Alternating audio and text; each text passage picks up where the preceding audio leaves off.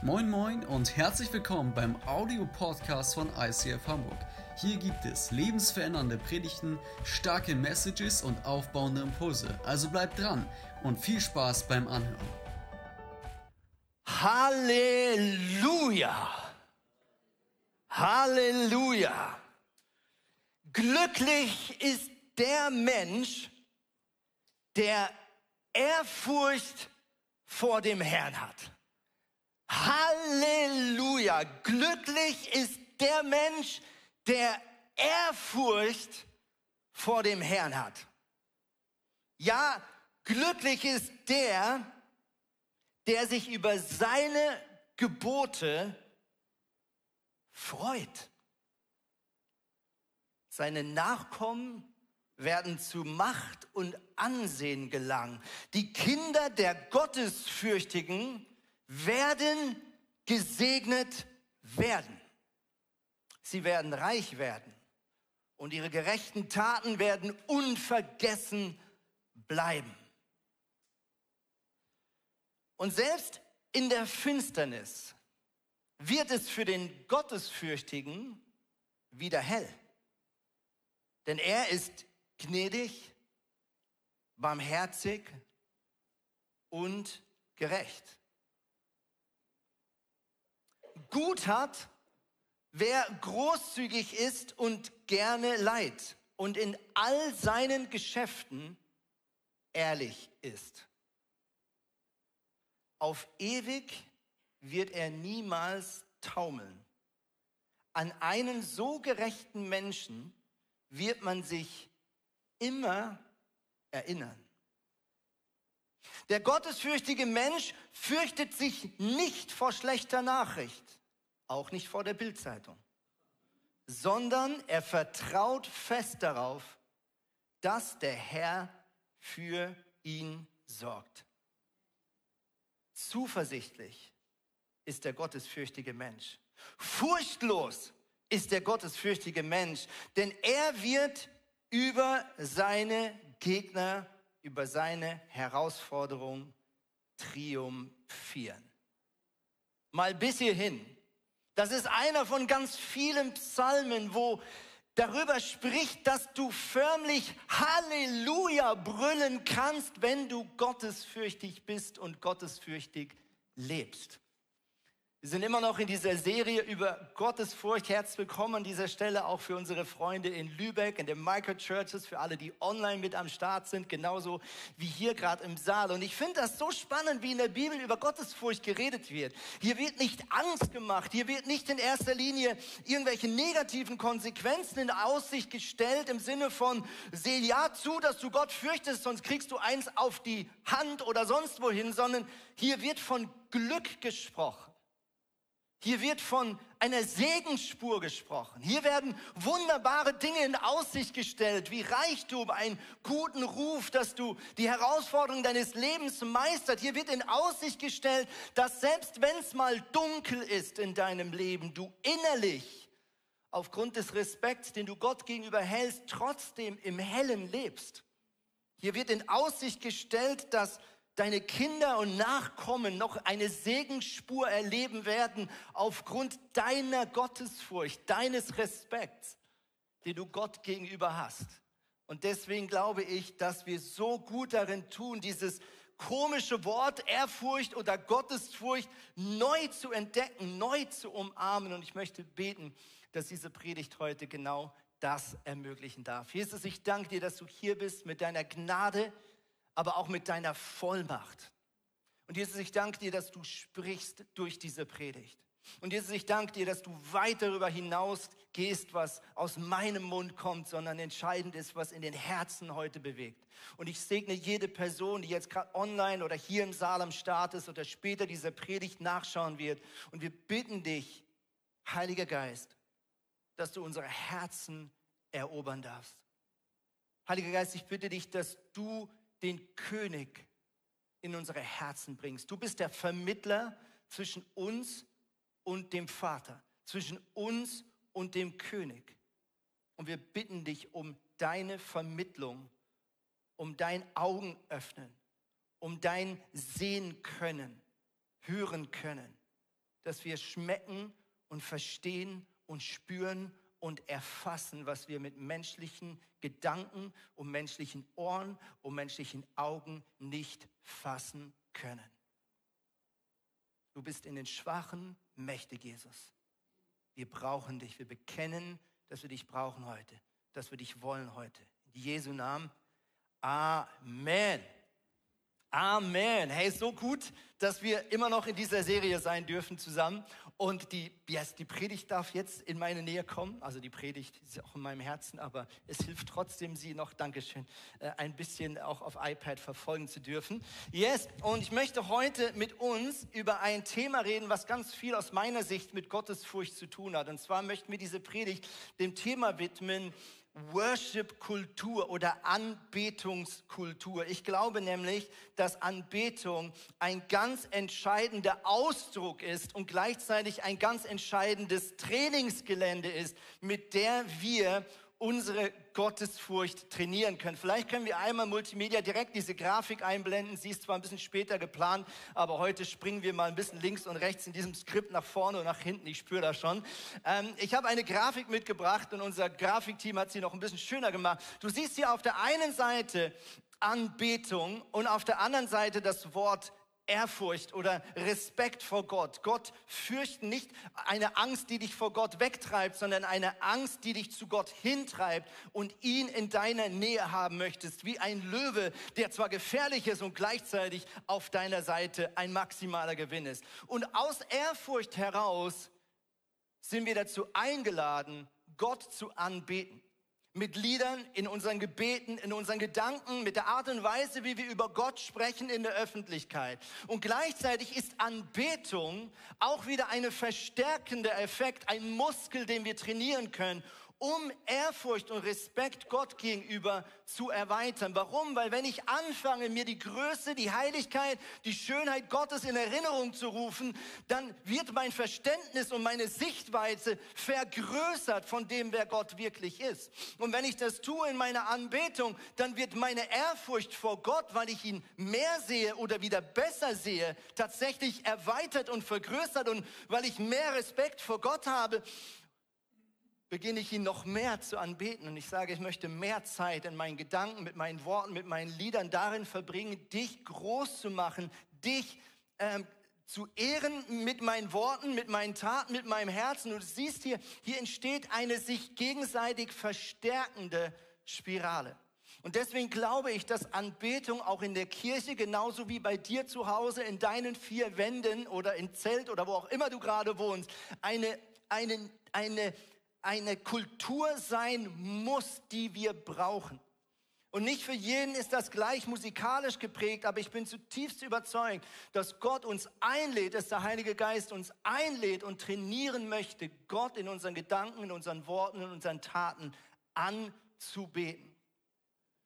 Und wir, du kannst eigentlich da starten, wo du gerade bist. Ja, entweder fühlst du gerade mega Ehrfurcht und du gehst in Anbetung oder du sagst, ich fühle gerade keine Anbetung, deswegen starte ich jetzt mit der Antwort auf, äh, ich fühle keine Ehrfurcht, deswegen starte ich jetzt mit dem, was ich kann, nämlich Gott zu anbeten. Und ich vertraue darauf, dass in dieser Kultur meine geistlichen Augen wieder geschärft werden und früher oder später auch die Furcht vor Gott, der Respekt vor Gott, die Liebe zu Gott größer wird. Ich lade dich ein, Anbetung in deinem Leben zu kultivieren. Wir haben es gerade gesehen, dieser Psalm spricht so viel über Ehrfurcht vor Gott haben. Ich möchte ein weiteres ein Vers lesen, der kommt aus den Sprüchen. Auch hier heißt es folgendes, wer den Herrn achtet und ehrt, dem steht das Leben offen. Er kann ruhig schlafen, denn Angst vor Unglück kennt er nicht. Für mich ist eines der größten Anbetungsvorbilder der König oder auch der Hirte oder auch der Verfolgte namens David. Die meisten Psalmen, die meisten Loblieder, die wir lesen können, etwa in der Mitte der Bibel, sind geschrieben worden von dieser einen besonderen Person, die Gott sogar ehrt und sagt, das war ein Mann nach meinem Herzen. David war nicht perfekt. Die Bibelkenner wissen, dass auch David Kompromisse gemacht hat in seinem Leben. Aber wenn wir sein Leben anschauen und vergleichen mit allen anderen Königen, die vor oder nach ihm gelebt haben, so sehen wir schnell, insgesamt war hier ein gottesfürchtiger Mann, der Jesus an erster Stelle hatte in seinem Leben. Der Gottes Nähe immer wieder gesucht hat, obwohl sein Leben alles andere als gut verlief. Ja, weil ich glaube ganz oft, dass wir in Versuchung stehen zu denken, ah, Anbetung ist etwas, was ich dann mache, wenn es gut läuft. Anbetung ist etwas, was ich tue, wenn, wenn Gott den Segen vom Himmel runterfallen lässt und alles gut läuft in meinem Leben. Dann ist es einfach, die Hände empor zu heben und zu sagen, Applaus, Jesus, hast du gut gemacht. Nein, wenn wir das Leben von David anschauen, dann sehen wir einen Mann, der über 20 Jahre warten muss zwischen der Salbung als König durch den Propheten Samuel und seiner Einsetzung als König. 20 Jahre, in denen er verfolgt wird, immer wieder mit dem Tod rechnen muss, unzählige Male verarscht wird, auch von seinem Vorgänger, dem König Saul.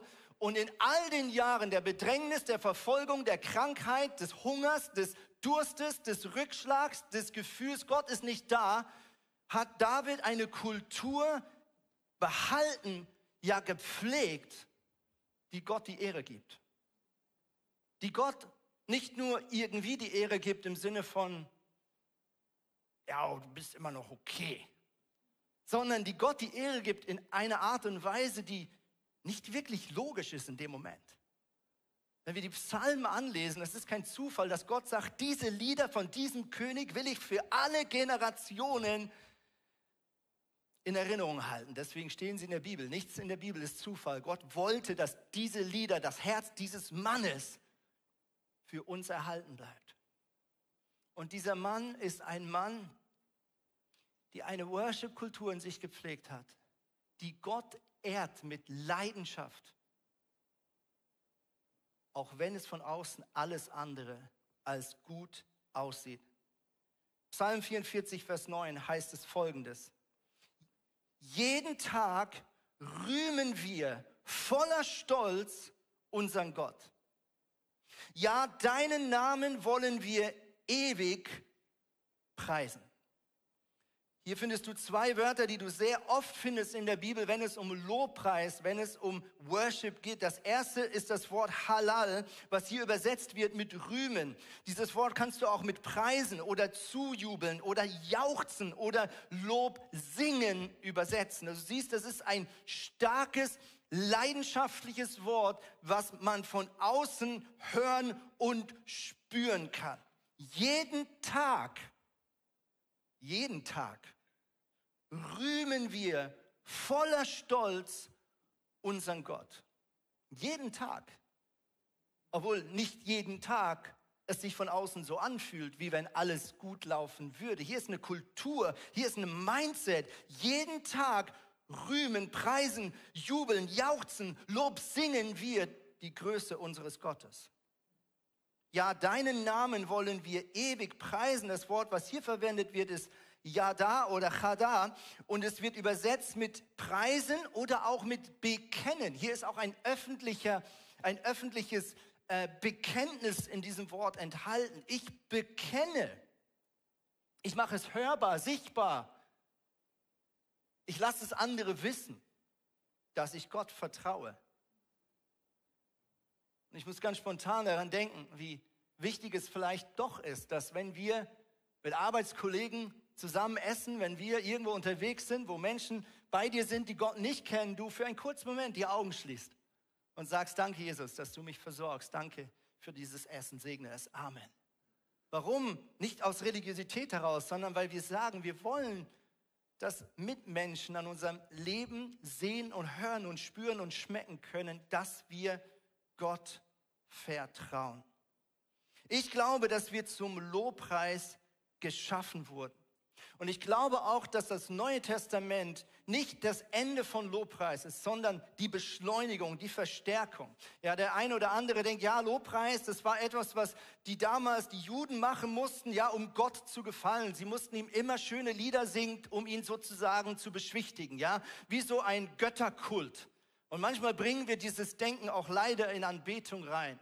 Ja, dass wir so denken, Gott ist wie so eine, wie so eine Flasche, ja, wie so ein Genie in the bottle, ja, und wir müssen so, hey, hey, hey, so stundenlang um ihn rumrennen, ja, um diesen äh, bösen Gott wieder irgendwie zu beschwichtigen, ja. Kennst du dieses Denken? Ja, wir denken, wir müssten etwas tun, um Gottes Natur zu verändern oder ihn davon abzuhalten, böse zu sein.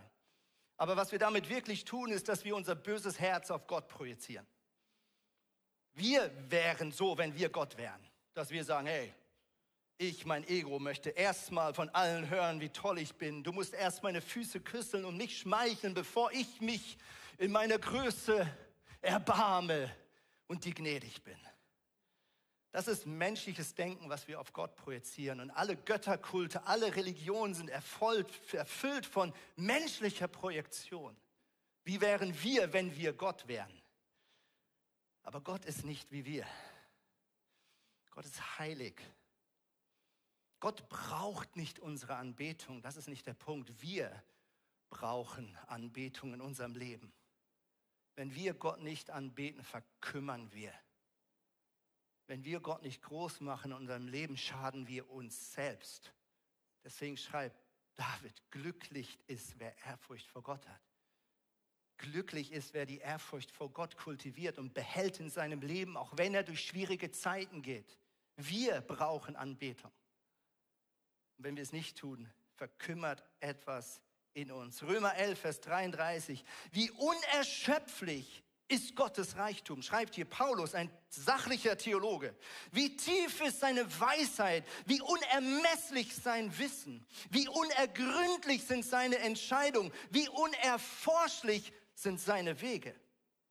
Hat jemals ein Mensch die Gedanken des Herrn ergründet? Ist je einer seiner Berater gewesen? Wer hat Gott jemals etwas gegeben, sodass Gott es ihm zurückerstatten müsste? Gott ist es, von dem alles kommt, durch den alles besteht und dem alles sein Ziel hat. Ihm gebührt die Ehre für immer und ewig. Ihm gebührt die Ehre. Genau, hier ist das Lied entstanden wahrscheinlich. Ihm gebührt die Ehre für immer und ewig. Amen. Wow, was für ein was für ein Worship-Song, ja, mitten in einem theologischen Brief. Ich liebe diese Momente, wo Paulus eigentlich fein sauberlich theologisch was erklärt und dann aber so einmal sich zurücklehnt und sagt, boah, ist das krass. Boah, ist das krass. Ich muss einen kurzen Moment worshipen, bevor ich hier weitermachen kann. Das ist einfach nur heftig, liebe Freunde, was Jesus alles für uns getan hat. Zweitens, Lobpreis ist mehr als eine Antwort auf ein erhörtes Gebet. Lobpreis ist ein Gebet. Ich glaube, viele von uns denken, ah, Lobpreis und Gott die Ehre geben und ihm Danke sagen, das tue ich dann, wenn ich Wunder erlebe. Wenn Gott mich segnet, dann klatsche ich ihm zu und sage, gut gemacht, Jesus. Und vielleicht siehst du manchmal andere Leute um dich herum mit Leidenschaft Jesus nachfolgen und du denkst, ja, wahrscheinlich läuft es einfach so gut bei denen. Ich glaube, dass Lobpreis nicht die Antwort auf ein erhörtes Gebet ist, sondern es ist ein Gebet. Drittens, Lobpreis ist ein Ausdruck eines Vertrauensvorschuss. Lobpreis ist ein Ausdruck eines Vertrauensvorschusses.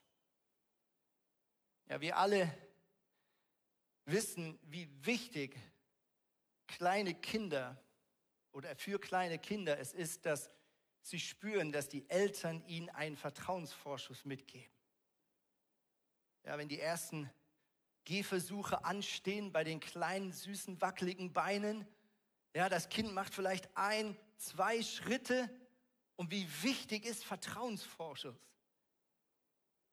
Und ich glaube, dass Vertrauensvorschuss nicht einfach ein psychologisches Spiel ist, weil Gott Ermutigung braucht. Nein, Vertrauensvorschuss bedeutet, ich vertraue dir, auch wenn ich noch nicht weiß, ob es gut kommt oder nicht. Ich sage schon Danke, wie wenn es schon passiert wäre. Ich habe mir die letzten Jahre angewöhnt, am Sonntagmorgen, wenn wir zur Kirche fahren und hier hinkommen und ich oft vieles in meinem Kopf habe und vieles bewegt und manch eine Sorge, klappt das, klappt das und so weiter und so fort, habe eher so ein schweres Herz und ich habe mir angewöhnt, die letzten Jahre am Sonntagmorgen auf dem Weg in die Kirche Gott nur Danke zu sagen, statt Bitte. Ich packe alle meine Wünsche in Dankesgebete und sage, danke Gott, dass du einen guten Tag schenken wirst. Danke Gott, dass du heute bei ISF Kids bist. Danke, dass du die Band segnen wirst. Danke Gott, dass du heute diese Predigt segnen wirst. Danke Gott, dass du heute Wunder und Zeichen und Heilung schenken wirst. Und das Krasse ist, je länger ich das tue, je mehr merke ich, dass das mein Glauben aufbaut. Ich sage Gott schon Danke im Voraus, weil ich seinen Versprechen vertraue. Deswegen danke ich schon. Deswegen lobe ich ihn schon im Voraus. Wenn der Morgen beginnt, lobe ich ihn schon für den guten Tag, weil ich ihm vertraue. Das ist Worship in deinem Herzen. Nächster Punkt ist, Lobpreis ist eine geistliche Waffe. Lobpreis ist eine geistliche Kampfführung. Ich habe vor ein, zwei Jahren einen Missionar reden hören und er hat etwas erzählt, was mich nicht mehr loslässt. Er hat erzählt von Freunden und Bekannten, die an einem Ort leben, wo Christentum verboten ist und wo sie massiv verfolgt werden würden, wenn es bekannt wird, dass sie gläubig sind. Und es ist verboten, an diesen Orten und in diesen Dörfern öffentlich Gott zu anbeten. Was machen diese Menschen? Sie treffen sich mitten in der Nacht am Strand. Sie setzen sich in ihre Boote, sie rudern ganz weit raus, bis man ihre Stimmen nicht mehr hören kann und sie nicht gefunden werden können. Und dann brüllen sie sich die Kehle aus dem Leib und machen Worship.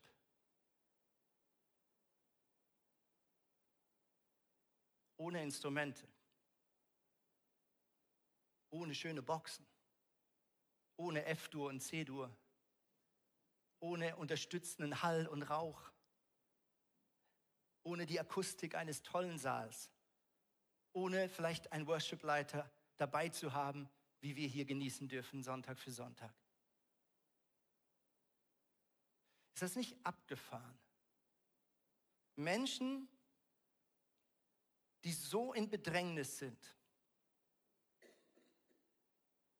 die ja genauso gut sagen könnten, ich kann ja mich einfach niederknien, wenn es dunkel ist.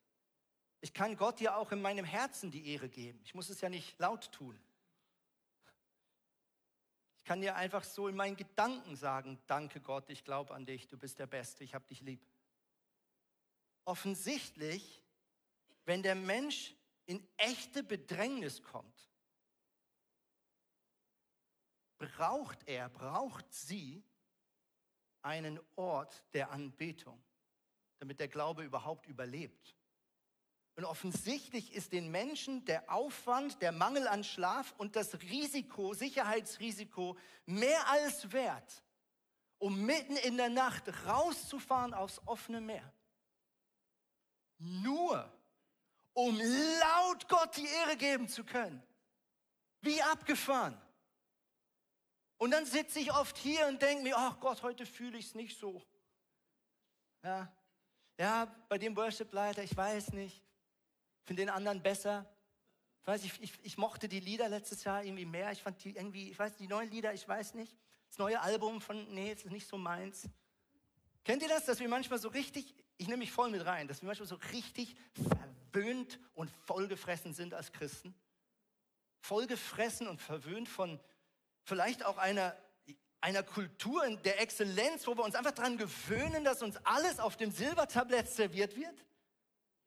Während unsere Brüder und Schwestern in der Nacht sich in ihre Boote setzen, um rauszufahren, nur um laut Gott die Ehre geben zu können, nur um laut beten zu können und ihre Emotionen und ihren Kampf Jesus vor die Füße legen zu können.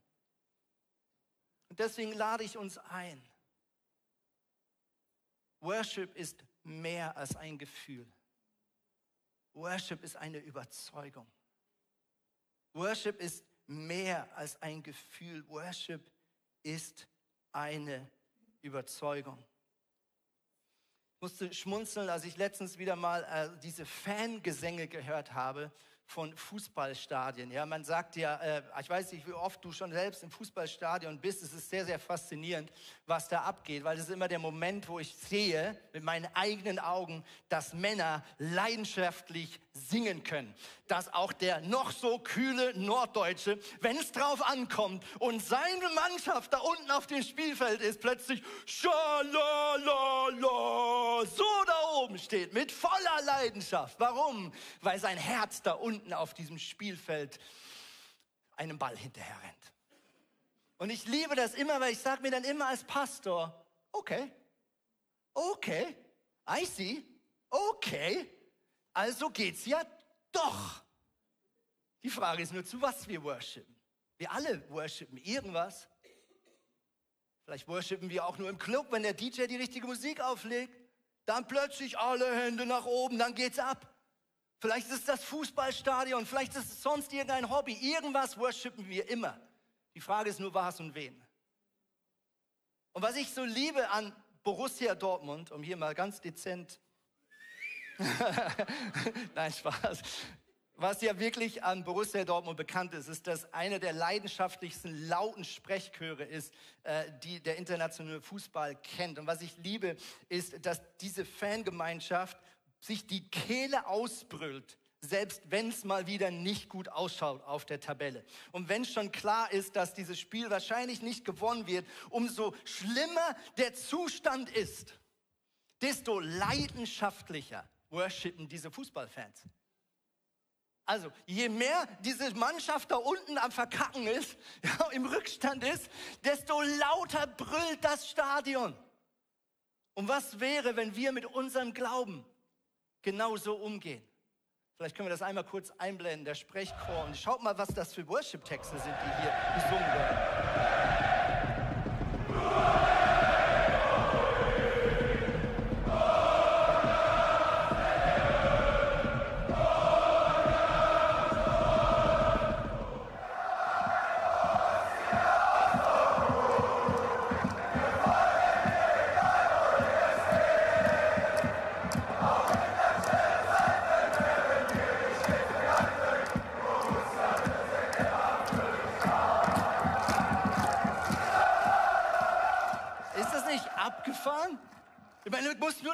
Borussia ersetzen mit Jesus und du hast einen Worship-Song.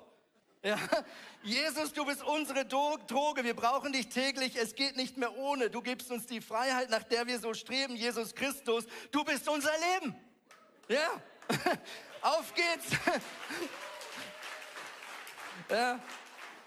Schwarz und Gelb kannst du ersetzen mit Jesus Christus. Ich habe mein Leben dir vermacht, jeden Tag und jeder Nacht. Jesus Christus, alle, alle, ja. Ist das nicht abgefahren? Versteht ihr, was ich meine? Ja? Wir sind zu Anbetung geschaffen. Die Frage ist nur, wen wir anbeten und was wir anbeten. Und jetzt bitte nicht falsch verstehen. Ja, weil ich spüre, dass jetzt vielleicht so ein Druck entsteht im Saal und ich weiß, ich bin heute ein bisschen provokant. Geht es jetzt um Äußerlichkeit? Geht es jetzt darum, dass ich einfach so tue, als ob alles gut ist im Leben? Nein. Wie wir schon gesagt haben, unsere Anbetungskultur ist nicht einfach ein Gefühl, es ist nicht einfach die Antwort auf ein erhörtes Gebet, es ist ein Gebet. Es ist ein Gebet mit Glauben. Ist Kirche ein Ort, in dem ich nur kommen kann, wenn ich mega Bock habe, meine Hände emporzuheben und Gott schalalala zu singen? Nein, du bist hier willkommen, wenn du gebrochen bist, wenn du kein Lied mehr auf deinen Lippen hast. Du bist hier willkommen, wenn du sagst, ich brauche Brüder und Schwestern um mich herum, die Gott anbeten können, weil ich habe die Kraft gerade nicht. Dieses Haus des Königs ist auch das Haus des Vaters. Es ist auch das Haus des Arztes, eines demütigen Gottes, der so Mitleid mit dir hat, dass er sogar vor dir niederkniet, um dir die Füße zu waschen. Du kannst hier hinkommen mit Schmerzen, mit Unverständnis, mit Scham, mit Wut, mit, mit, mit, mit starken negativen Emotionen, mit Anklage. Und wenn du die Psalmen liest, dann siehst du, David ist schonungslos ehrlich vor Gott und Gott hält es aus, dass er an den Pranger gestellt wird von David. Ist dir das schon mal aufgefallen? David macht Gott massive Vorwürfe. Und David, äh, Gott sagt so, genialer Song, lass in die Bibel schreiben, den möchte ich, dass den alle später hören. Also der hat, also der, der hat kein falsches Ego. Also wenn einer gutes Selbstwertgefühl hat, ist Gott. Er kommt damit klar. Gott liebt es, wenn du ehrlich bist. Aber wisst ihr was? Es gibt einen Zustand, den ich wirklich für gefährlich halte. Das ist der Zustand der Gleichgültigkeit. In der Offenbarung wird das mit Lauheit übersetzt. Jesus erzählt mehrere Gleichnisse, wo es immer um den gleichen Grundgedanken geht, wach zu bleiben, wachsam zu bleiben, seinen Glauben zu kultivieren, zu pflegen nicht gleichgültig zu werden. Dass diese Leidenschaft von Gott nicht in Vergessenheit gerät in unserem Leben. Jesus fordert uns heraus, so zu leben, dass er jederzeit hier reinlaufen könnte und wir bereit sind. Und ich glaube, was wirklich ein Problem ist im Haus Gottes und was wirklich ein Problem ist in unserem Leben, ist, wenn wir Gleichgültigkeit zulassen in unserem Leben. Phasen der Gleichgültigkeit werden wir alle durchmachen. Aber wenn wir anfangen, das zu tolerieren, nichts dagegen zu tun, uns sozusagen unserer Gefühlswelt hingeben und sagen, ich fühle es halt nicht mehr. Und jetzt hoffe ich einfach darauf, dass irgendwie Gott in meinen hormonellen Geschichten irgendwas umfunktioniert und ich wow, plötzlich wieder mega Bock habe auf Christsein. Das ist naiv. Und die Verantwortung, diesen Ball spielt Gott uns zu. Und so wie das Stadion vielleicht plötzlich wieder aufwacht und einer nach dem anderen wieder sagt, come on, ole, ole, so brauchen wir einander. Deswegen ist Worship auch in Gemeinschaft so wichtig. Und mir hilft es, wenn ich nach links und rechts schaue und sehe, wie andere gerade mit Leidenschaft anbeten. Mir hilft es, in einer Small Group zu sein, in der Menschen Jesus nachfolgen und mich ermutigen, den Kurs wieder zu ändern und zu sagen, ich will all in gehen für Jesus. Ich dulde nicht Gleichgültigkeit in meinem Leben. Ich lege wieder ein bisschen nach und gebe wieder Gas. Ich bewege mich auf Gott zu. Römer 13, da warnt Paulus genau vor diesem Zustand und er sagt, liebt also eure Mitmenschen, denn ihr wisst doch, dass es an der Zeit ist, aus aller Gleichgültigkeit aufzuwachen. Unser endgültiger Erlösung sind wir jetzt näher als zu Beginn unseres Glaubens. Auch hier wieder der Gedanke von wach zu sein, geistlich wach zu sein. Es zieht sich durchs ganze Neue Testament als eine Warnung, als eine Aufgabe, ein Ball, den Gott uns zuspielt. Und ich glaube, eine Waffe, eine Möglichkeit, dein Glauben frisch zu halten, feurig zu halten, zu beschützen, ist Anbetung. Und mit Anbetung meine ich nicht nur die wenigen Minuten, die wir hier gemeinsam Gott mit Liedern die Ehre geben. Mit Anbeten meine ich eine Gebetskultur, eine Gedankenkultur, eine Kommunikationskultur 24-7, sieben Tage die Woche. Eine Kultur, die gut von Gott spricht die Gott Danke sagt in der Bedrängnis, in der Anfechtung, in dem Zustand, wo du es nicht fühlst. Und deswegen lade ich dich ein, dich auf diesen Kreislauf einzulassen. Anbetung führt zu mehr Ehrfurcht. Mehr Ehrfurcht führt zu mehr Anbetung. Anbetung führt zu mehr Ehrfurcht. Mehr Ehrfurcht führt zu Anbetung. Ein drittes Wort, was wir oft finden im Hebräischen zum Thema Worship, ist das Wort Shachar. Das kannst du übersetzen mit niederbeugen, anbeten oder sich niederwerfen. Zum Beispiel Psalm 95, Vers 6 heißt es, Kommt, lasst uns anbeten und uns niederbeugen. Lasst uns niederknien vor dem Herrn, der uns gemacht hat. Psalm 99, Vers 5. Erhebt den Herrn, unseren Gott, und fallt nieder vor dem Schemmel seiner Füße. Heilig ist er. Heilig ist er. Und ich glaube, dass in diesem körperlichen Ausdruck, und ich lade dich ein, dich darin auszuprobieren, egal ob zu Hause oder im Gottesdienst oder wo auch immer du anbetest. Ich lade dich ein, auch deinen Körper einzusetzen als, eine, als ein Ausdruck, ein Verstärken von dem, was dein Herz glaubt oder glauben möchte. Es gibt unzählige Verse, die uns explizit auffordern, uns vor Gott niederzuknien, niederzuwerfen. Und ich drücke mit meinem Körper etwas aus. Ja, wenn meine Frau mich fragt, Andi, liebst du mich? Und ich stehe so und sage,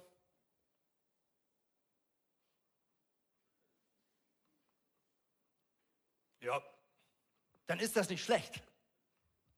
Ja? Aber wir alle wissen, wenn ich sie in den Arm nehme, wenn ich ihr in die Augen schaue, dann ist da oft das Indiz, dass ich es ernst meine. Ich drücke mit meinem Körper, mit meinen körperlichen Reaktionen das aus, was ich wirklich glaube. Und wir wissen aus der Psychologie und der Anatomie, dass wir einerseits körperliche Symptome haben, die unsere Gefühle widerspiegeln. Also wenn ich gestresst bin, ist mein Körper gestresst, ja. Wenn ich mich freue, macht das etwas mit meinem Körper. Wenn ich depressed bin, dann hängen die Schultern ein bisschen, ja, und so weiter. Wir wissen, dass unser Körper, unsere Gefühlswelt, unsere äh, Hormone einerseits ausdrückt. Die Menschheit hat aber auch erkannt, dass wenn ich körperlich meine Haltung ändere, dass das eine rückwirkende Einfluss hat auf das, was in meinem Gehirn passiert. Deswegen entdecken heute Menschen wieder so Dinge wie äh, Meditation und so weiter und so fort, Körpersprache, Fitness, all die Dinge. Wir haben längstens erkannt, dass wenn ich mich überwinde, körperlich gerade Schultern zu machen oder mich zu entspannen, gewisse Dinge auszudrücken, die ich gerne fühlen würde, dass meine Gefühle dieser Haltung eine Antwort geben. Mit anderen Worten, dass die Nervenstränge auch in die andere Richtung funktionieren. Und ich glaube deswegen, dass wir gut darin tun, auch körperlich uns manchmal zu überwinden, nicht zu warten, bis wir es fühlen, sondern zu sagen, ich drücke jetzt mit meinem Körper das aus, was ich fühlen möchte. Und ich persönlich erlebe immer mehr, dass wenn ich das tue, dass oft meine Emotionen und mein Herz hinterherkommt. Also deswegen lade ich dich ein, auch körperlich dich auszuprobieren, Gebetsformen zu entdecken, wie Niederknien oder die Hände im Por stecken oder die Hände vor dich hinhalten. Das sind alles Möglichkeiten, das, was du innerlich bezeugst, auch mit deinem Körper zum Ausdruck zu bringen und zu verstärken. Und es geht nicht um eine Äußerlichkeit, sondern es geht um dich und dein Jesus. Niederbeugen, sich niederwerfen, hat zum Schluss mit einer Herzenshaltung zu tun. Die Frage ist, fürchten wir Gott und behalten wir den Respekt in unserem Leben, auch wenn es mal nicht so rund läuft. Ich freue mich jetzt, den Simon auf unserer Bühne willkommen zu heißen, der uns ein bisschen mit reinnimmt in seine Worship-Kultur. Heißt ihn willkommen, Simon Tatje, meine Damen und Herren. Sehr cool. Simon, so schön, dass du heute nicht nur Worship leitest, sondern auch die Predigt unterstützt. Ähm, Simon, wir kennen dich als Worshipleiter, als leidenschaftlichen Worshipleiter, begnadet mit einer wunderschönen Stimme. Äh, du bist verheiratet, ihr habt eine Tochter. Ähm, du bist gefühlt seit Tag eins mit deiner Frau Stella in unserer Church, wahrscheinlich nicht ganz seit Tag eins, aber fast seit Tag eins gefühlt. Ähm, du bist auch Teil von Yada Worship. Meine Frage ist, wie ist deine Leidenschaft für Worship eigentlich entstanden? Hört man mich? Ja, sehr gut. Yes. Ähm, ja, eigentlich fast würde ich sagen mit dem schlimmsten Erlebnis äh, meines Lebens. Äh, als ich 14 war, ist mein, äh, ist mein Vater gestorben an Krebs, ähm, relativ schnell auch. Und ich hatte ja das Glück, sagen wir es mal so, dass ich so ein halbes Jahr vorher oder so Jesus das erste Mal so richtig mein Leben gegeben habe. Und ich habe halt ähm, ja, vielleicht so mit zwölf angefangen, Gitarre zu spielen. Und das war dann irgendwie so mein Tool, erstmal das zu verarbeiten. Also ich habe dann angefangen, genau, auch Worship-Songs zu spielen, aber auch angefangen, irgendwie selber Songs zu schreiben, so in den Anfängen. Ähm, und das war für mich halt, genau, einmal ein Tool, einfach auch ja, Zweifel, Unverständnis Gott gegenüber auszudrücken. ähm, was ich anders vielleicht gar nicht konnte, was ich nicht in einem Gebet verpacken konnte und was ich vielleicht auch ohne ja, Musik vielleicht gar nicht gespürt hätte. Mhm. Also ähm, auch da, als wenn man manchmal sonst, also also ich bin schon emotional, aber ich bin, glaube ich, in der Oberfläche eher so ein, vielleicht so ein eher, eher nüchterner Kopfmensch und ja. ich, mir hilft halt Musik total, ja. dann eine Schicht tiefer zu, wow. zu graben und das irgendwie so rauszulassen. Ja. Ähm, genau, also das ist die eine Seite, aber an, auf der anderen Seite habe ich halt durch Worship auch gelernt, einfach diesen Perspektivwechsel zu bekommen, mhm. ähm, dass ich ja so eine Situation erlebt habe, so eine schlimme, die ja, die dann ja auch nicht innerhalb von Tagen, Wochen auf einmal wieder gut ist, mhm. wenn, wenn, wenn man jemanden verloren hat.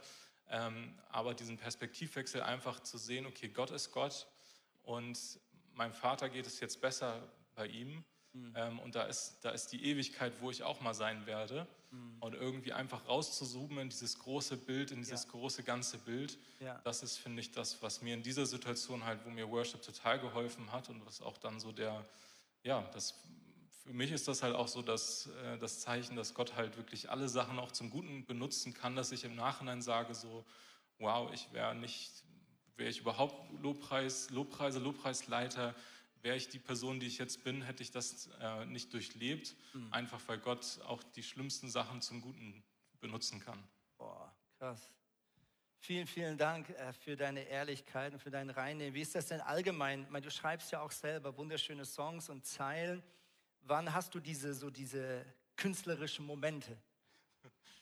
Ähm, ja, also vielleicht auch aus der Story bin ich, glaube ich, eher der Typ, der einfach auch gerne selber, also für mich ist das echt ein Tool, einfach auch meine Gebete Gott zu bringen. Also ich glaube, ich schreibe selten nie Songs, weil ich möchte, dass jemand anderes singt, sondern ich will, ich, ich packe einfach in einen Song rein, was ich selber aussingen will. Und auch häufig ist es auch der Heilige Geist, habe ich auch schon gehabt, wo ich einen Song fertig geschrieben habe und mich danach frage, wo der hergekommen ist und der dann mir wieder dient, weil ich halt das als Ermutigung habe. Vielleicht auch für eine spätere Zeit dann erst. Yes. Ja. ja, das ist sehr crazy. Es gibt äh, ganze Listen von auch berühmten Worship-Songs, die zum Teil erst massiv später veröffentlicht wurden, äh, zum Teil sogar erst nach äh, gut, das, äh, das, soll jetzt keine Prophetie sein, die sie gestorben sind. Aber es, es, es ist crazy, was, wie viele berühmte Worship-Lieder es gibt, äh, die entstanden sind, nicht in einer Zeit, wo man natürlich als Mensch Gott zu applaudieren würde, sondern genau das Gegenteil, die im Zerbruch, die ja, im, im, ja, in einem Zustand von ja, Hilflosigkeit, von Gott ist nicht da, entstanden sind und Gott dann wie so eine Vollmacht auch auf die Lieder äh, legt. Äh, jetzt bist du unterdessen viele Jahre mit Jesus unterwegs, du bist verheiratet. Ähm, man denkt ja dann immer so, ja, dann kam Jesus ins Leben, dann war alles gut. Ihr habt vor einiger Zeit nochmal so eine richtig heftige Prüfung durchmachen müssen. Nimmt uns doch einmal damit rein. Genau, das fing eigentlich damit an, oder die Story ist halt die, genau, eigentlich die Schwangerschaft ähm, äh, mit unserer Tochter. Ähm, das eine ist, auf die haben wir lange gewartet, dann war es soweit, aber das war halt verrückte, verrückte neun Monate, die glaube ich, ich hatte noch nie so viele so alles oder nichts Momente, wo du halt wirklich weißt, jetzt gleich entscheidet sich, entweder wird gleich alles, ist halt gleich alles vorbei oder es wird alles gut so. Und das ähm, fing halt damit an, gut, so Stella war schwanger, so dann gehst du zu deinem ersten Arztbesuch und weißt halt, wird das erste Mal geguckt, so was ist denn jetzt los? Mhm nicht so schlimm.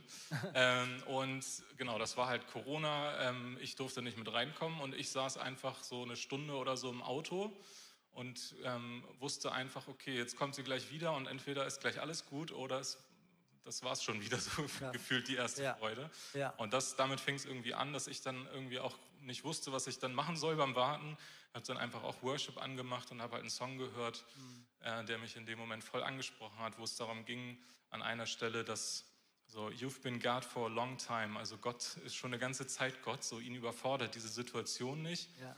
Ähm, er hat das letzte Wort, aber auch so die Botschaft, dass Gott ein guter Gott ist und dass alles gut werden wird. Und das hat irgendwie mich voll angesprochen und ähm, an der Stelle ist dann auch alles gut gegangen, aber dieser Song hat mich echt noch begleitet, weil ein paar Wochen später, ähm, es war ein Sonntagmorgen, ist irgendwie auch verrückt, äh, Stella hatte komische Beschwerden, war irgendwie klar, sie muss ins Krankenhaus. Mhm. Ich hatte aber Worship an dem Morgen und es war auch wieder so. Es war klar, ich, kon, ich kann da nicht mit reingehen, ich muss eh draußen warten. Also haben wir entschieden, auf dem Weg hierher habe ich sie im Krankenhaus vorbeigebracht und habe dann Worship geleitet, weil das so für mich, das war so, okay, egal wie es ausgeht, äh, ich kann eh nichts anderes machen, als das Gott hinzugeben. Ähm, genau, an der Stelle war auch wieder alles gut. Ein paar Wochen später musste Stella nochmal ins Krankenhaus und das war halt wirklich dann auch kritisch. Da gab es wirklich Komplikationen, wo wirklich das Leben unserer Tochter auch in Gefahr war, Ja. was halt noch viel zu früh war. Sie war dann sechs Wochen im Krankenhaus. Wir waren getrennt. Ich durfte sie eine Stunde am Tag besuchen und man hatte halt jeden Tag diese Sorge, was passiert. Und Ja. ich kann jetzt nicht sagen, dass ich da stundenlang jeden Tag gebetet habe oder ähm, aber ich hatte einfach für mich so diese Gewissheit, Gott trägt mich da durch, trägt uns da durch Ja. und konnte ihm das einfach immer wieder abgeben, um einfach auch nicht in Gedanken in solchen Angststrudeln zu bleiben äh, oder da reinzukommen. Genau, und das, äh, genau, das letzte war dann halt so die Geburt, die erstmal lange gedauert hat. Dann war unsere Tochter auf der Welt und dann ähm, gab es noch eine Komplikation. Meine Frau hat zwei Liter Blut verloren. Äh, Drama im Krankenhaus, Notalarm, zehn Leute kommen rein. Äh, ich habe unsere Tochter in den Arm gekriegt und saß da irgendwie in einem Raum voller Blut und habe dann, glaube ich, irgendwie ein, eineinhalb Stunden nichts gehört. Ja. Und ich glaube, so richtig war sie dann nach drei Stunden oder so erst wieder da und halt dann mit unserer Tochter und auf einmal war meine Frau in Gefahr. Es ist nochmal noch mal so eine verrückte Situation. Und über all dem habe ich einfach so gespürt, dass Gott da war und dass ich, dass mir das so hilft zu wissen, Gott hat die Kontrolle, er hat das letzte Wort. Ähm, ja, das hat mich echt bewahrt, glaube ich, so vor einfach diesen Angststrudeln oder in irgendeinen Aktionismus zu verfallen, was eh nichts bringt in der Ja. Situation. Ja. Genau. Ein, aber einen letzten Gedanken noch, was ich irgendwie gelernt habe, ist, ähm, oder was ich später auch nochmal reflektiert habe, ist, ist eigentlich verrückt, diese Momente, wo wir, ja, wo es uns entweder richtig schlecht geht oder wo das Leben so auf der Kippe steht, das sind eigentlich die Momente, wo wir Gott den wertvollsten Lobpreis geben können. Weil im Himmel ist alles gut. Im Himmel ist es nicht schwer, Gott zu preisen. Da haben wir nie wieder, du kannst nie wieder Gott so die Ehre geben wie in einer Situation, wo es dir nicht gut geht. Ja. Wow. Boah, vielen, vielen Dank, Simon. Dankeschön. So cool. Yes.